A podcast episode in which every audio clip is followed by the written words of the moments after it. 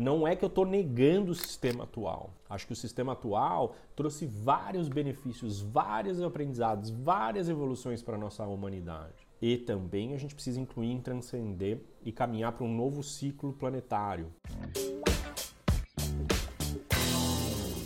Você, ao me assistir, simplesmente pela tua presença aí, tanto ao vivo quanto gravado, já está me tocando de algum jeito, às vezes me mandando mensagem, às vezes compartilhando meu conteúdo. Tema do Café com Edu de hoje: a premissa a base do sistema que a gente está montado, a premissa do sistema. Ontem eu almocei com um querido amigo, parceiro de trabalho, Daniel Levi, que está aqui inclusive ao vivo. E, putz, uma conversa super inspiradora, como é de costume, né? É, vamos combinar. Muito legal, porque a gente acaba se inspirando um ao outro e tal. E acho que uma conversa que me tocou muito ontem foi os impactos né, dos nossos trabalhos, etc., em líderes, em organizações. E uma reflexão que me ocorreu é o quanto, tanto eu quanto ele, a gente sente a, a, a mudança de era que a gente está vivendo, né? A gente está numa grande transição planetária, acredito fielmente nisso, não só espirituais do ponto de vista subjetivo, também do ponto de vista concreto, com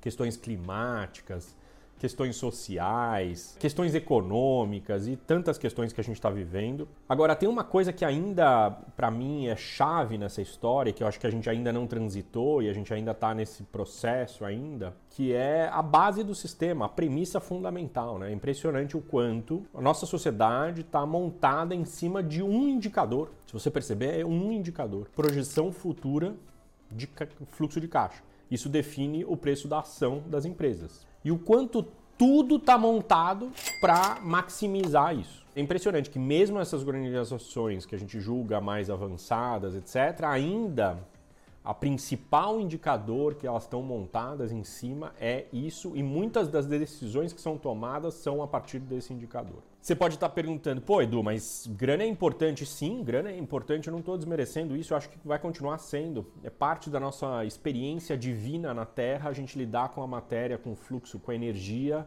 monetária e acho isso incrível. E também sublinhado, negrito, em amarelo e também outros indicadores, né? E eu fico me perguntando como é que a gente vai transitar esse indicador. Eu acho que a gente tem capacidade tecnológica, mental, cognitiva e precisamos de uma capacidade de consciência para a gente poder sofisticar um pouco mais esse modelo. Por exemplo, regeneração, o quanto de impacto social e, e tantos indicadores, né? O famoso ESG que está ficando tão falado aí. Aí você me pergunta assim, pô, Edu, mas como é que a gente vai mudar isso? Minha perspectiva, não estou dizendo que é verdade, eu estou dizendo a minha sensação duas coisas, né? Com educação, educação emocional, social, corporal e tantas dimensões aí que a gente precisa estar tá trabalhando, integral.